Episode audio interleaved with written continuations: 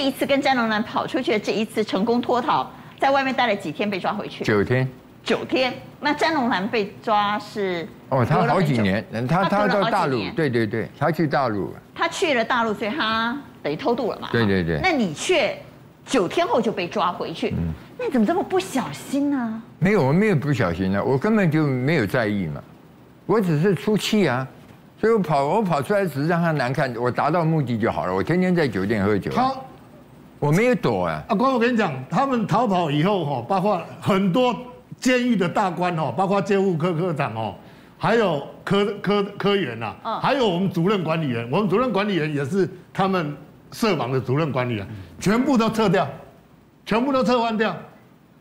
光他们三个逃跑，北所大官哈、不晓得死了多少人。那开启兄， 你刚刚说你跑出去并没有想要躲，所以你整天在酒店喝酒。是啊，我天天。那你还在白天的时候会在外面拉拉蛇吗？没有，我在收购啊，我到处就是赚搜的。狗，嗯，你还去逛街？其实所以说这个性问题啊，那时候我也年纪也不轻了，也四十来岁了啊。所以这是你当时去逛街还被拍到的，后来被呃十一线找到的监视器画面。所以你去逛搜狗，你去酒店，对对，我去，我据只说是你还叫朋友去酒店陪你喝酒嘛？对有有有都有，最离谱的是叫记者，那叫记者岂不是全世界都知道他到哪里去了吗？其实我找记者的目的啊，我是坦白讲，因为那三个主管被收押了，嗯那收押我还是有点难过，因为其按理讲关我屁事啊，我你，但是我就想要成，因为他当初那个就是那一百万，嗯，因为有传闻一百万，所以检察官认定他们是收了我们这一百万。那事实上这一百万是还赌账的，呃，付赌账的这样。然后，啊，只有我最清楚啊。那所以说我才出来写了一张信给检察长。我那时候托《中时晚报》的那记者，我忘了，应该退休了，很很老，反正你写了一封信托给托他还报有的记付者，还付了一把钥匙，就是我们里面的钥匙，证明我是我。他讲的应该就是然后他寄给检察长。哦，你托记者把你的信呃专交给检察长。对对对，那我信上写什么呢？就是澄清那些主管管理员是疏忽啊，呃，哦那个没有没有什么，你还帮他们讲话、啊？因为，哎，反正总是呃，我们脱逃是想气想想让主呃所长难看嘛，那当然害到最后都害到，尤其那个那时候的科长，哎呀。那叫韩议员，我我我蛮内疚的。他是一个真的很好的长官所，以你为了这三个被收押的人，特别写了信要给检察长，然后托记者交给检察长。所以你去外面喝酒的时候叫了记者来，是。啊是不是因为这样后来你被抓回去？我就我被抓那天是在矩阵嘛，那以前南京在酒就店，哦对对，被抓的。来，干哥，据说他在酒店他在酒店的时候，就是说他跟呃，应该是那次没叫你吧？你是菜鸟吧？哈，我也不太 菜啦，反正就是你的已经往生的好朋友，高仁和的好朋友哦叫做刘俊耀。哦，俊耀兄有去，啊所以俊耀当时是跟开喜开喜兄约的时间见面，对不对？对对对，哎，警方代号叫做开喜乌龙茶，警方有一个代号叫开启乌龙茶。啊开喜乌龙茶哦，为什么呢？因为因为警方先监听是他要跟万国帮的一个老大见面啊，那老大是说来喝乌嗯龙茶，然后警方就再把它冠上“开喜”两个字，然后就动手了。可是哦可是他们他跟军耀见面之后，警方就进来了，所以开喜兄非常介意，他认为说是你这个记者把我给出卖，不然警察马上就赶到。可是据我们所知，其实不是这样子的。那仁和他可以补充一下，来来，仁和不是这样吗？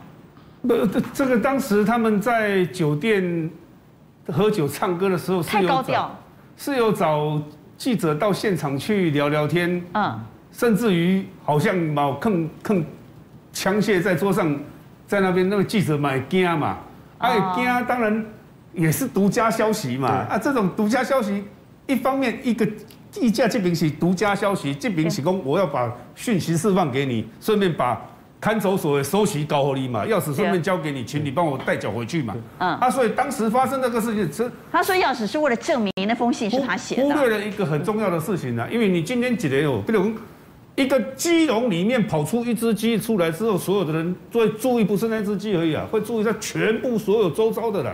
这个蚂蚱边啊，找对抓水爽。总之他自己也太高调了对。但我们回来讲，听说你在酒店，那是一呼百诺啊，我说的是对小姐啊，你都拿现金砸的啊，现金撒的，然后小姐就开始抢到的就是谁的，你有这样吗？没有。那乱这是讲外面的江湖传言。嗯那外面传说你年轻的时候呢，家境很好，抽烟都拿美金。我们是点火柴嘛 哈，你是拿一块钱美金烧美金点烟，那有这回事吗？有这回事哦这是真的那民那民国五十几年，哎呀，五十几年就拿美金当火柴有那时候美军就在台中嘛，五泉路、大雅路。那你美军在越酒战的时候，在酒店撒钱没这回事，没有没哦有，在酒店花钱倒是花不少了，酒店花钱花不少，但没有现金这样撒，没有没有没有那么戏剧性。没有了。好，我们来看，其实徐开喜一脱逃之后，据说寓所里就开了赌盘了。他是周伯通的感觉。武侠小说里面，他是一个小孩子的个性。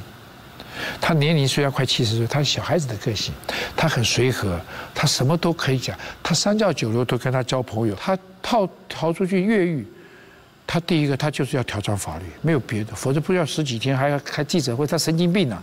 他就是要挑战，告诉你，我许开始想做到的事就是可以做得到。那看电视看第一第一个观念就开始大家下注了。下什么注？看谁先回来。大家都在下注，白痴都会下他，你你有吓他啊，吗？一定下他，我还做庄呢。哎呀，你跑的时候，人家在监狱里头 真开的赌盘呢，真的真的，啊每一个都讲 我赌第一说个，你们能不能真的跑掉，谁会先被抓回来？ 大家都猜我了。对我的朋友都是猜我第一个进来，因为你太高调了，你 很容易因为被发我根现。本不在意的，我不是我。说脱逃出去是玩吗？也不是，我就是我的目赌一口的气嗯就出去而已了。出去以后我没有在意什么，来，干哥，嗯，我是他哈，这个我要我要特别讲一个叫做，可能很多人都常听到说“火山孝子嗯，”，这个不是成语，成语典里面找不到，但是“火山孝子”从哪来的？从他身上来的，但他说他没有撒现金在不现是场，，他不是用撒的，他是对于来就是说坐台的小姐很大方，哦，这个叫火山孝子，这个典故是从这边出来哎这孝的。子的始祖是你呀、哎呀，原来有这个典故是因为你啊呀、那时候我脱到说，中国塑料弹很大，超级火山啊！效啊，应。这是超级火山孝子，不是一般火山孝子对对对。但你被抓回来，在那个年代肯定要被打吧？很多人脱逃一辈，脱逃一次，一就辈子不敢不敢脱逃了。因为抓回来之后修理的很惨，但是老实讲啊，那个年代嗯，大环境，民国五十几年、六十几年，你看，甚至于到这七十几年还有。那个，我个人的感受，嗯百分之八十以上都不是仇恨的打，不是说要整你啊要怎么样，大部分都是希望告好你乖，哦鳌拜告好你你乖哎对就对怕，就跟以前我们那个年代会读书老师都打嘛，那那你可不可以讲人讲你被打最惨，或者被体罚最惨、 被刑求最惨的？哦，那据说是那担多架刑，那什么叫没有担没架有，刑那？单价是呃屈打成，他要逼供的。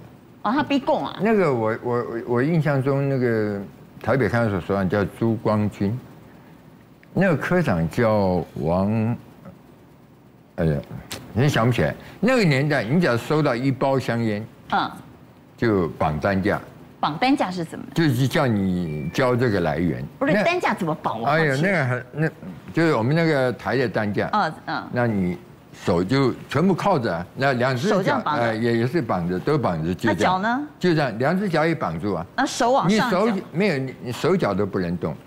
那就还好啊，又不是打你。哎呀，那个你你不要一个钟头你就受不了了。那你最常被绑担架绑我多我久？我我绑两个礼拜，我是最久的了。两个礼拜在担李架。敖有写过我，李敖啊，我不认识他，但是他进去的，他他是七十一年好像还，七十一年七十年进去关了半年嘛。嗯，他一进去就听人家讲到我，说被绑，哎，所以他也写了，哎，写了我一篇，我还不知道我是。所以你成在为遇证大家口耳相传的传奇故事。那你被绑两个礼拜，那两个礼拜怎么吃饭、怎么洗澡、怎么睡觉、怎没么有上啊厕所？？没有，就就上就拉在身上啊，你你吃饭他来喂你啊，那个惨无人道哎，那个哎呀，那个真的是惨无。那两个礼拜你都没动，就躺在那担架上，就是这样子啊，你骨头都散了，你你根本就没有那办法睡觉连厕，所都不能上。屁股都烂了，那个尿很毒的，你这样浸在屎浸在尿里面，你你所以你在担架上大小便啊？对啊，你大便两个是礼没有拜搭不出来。你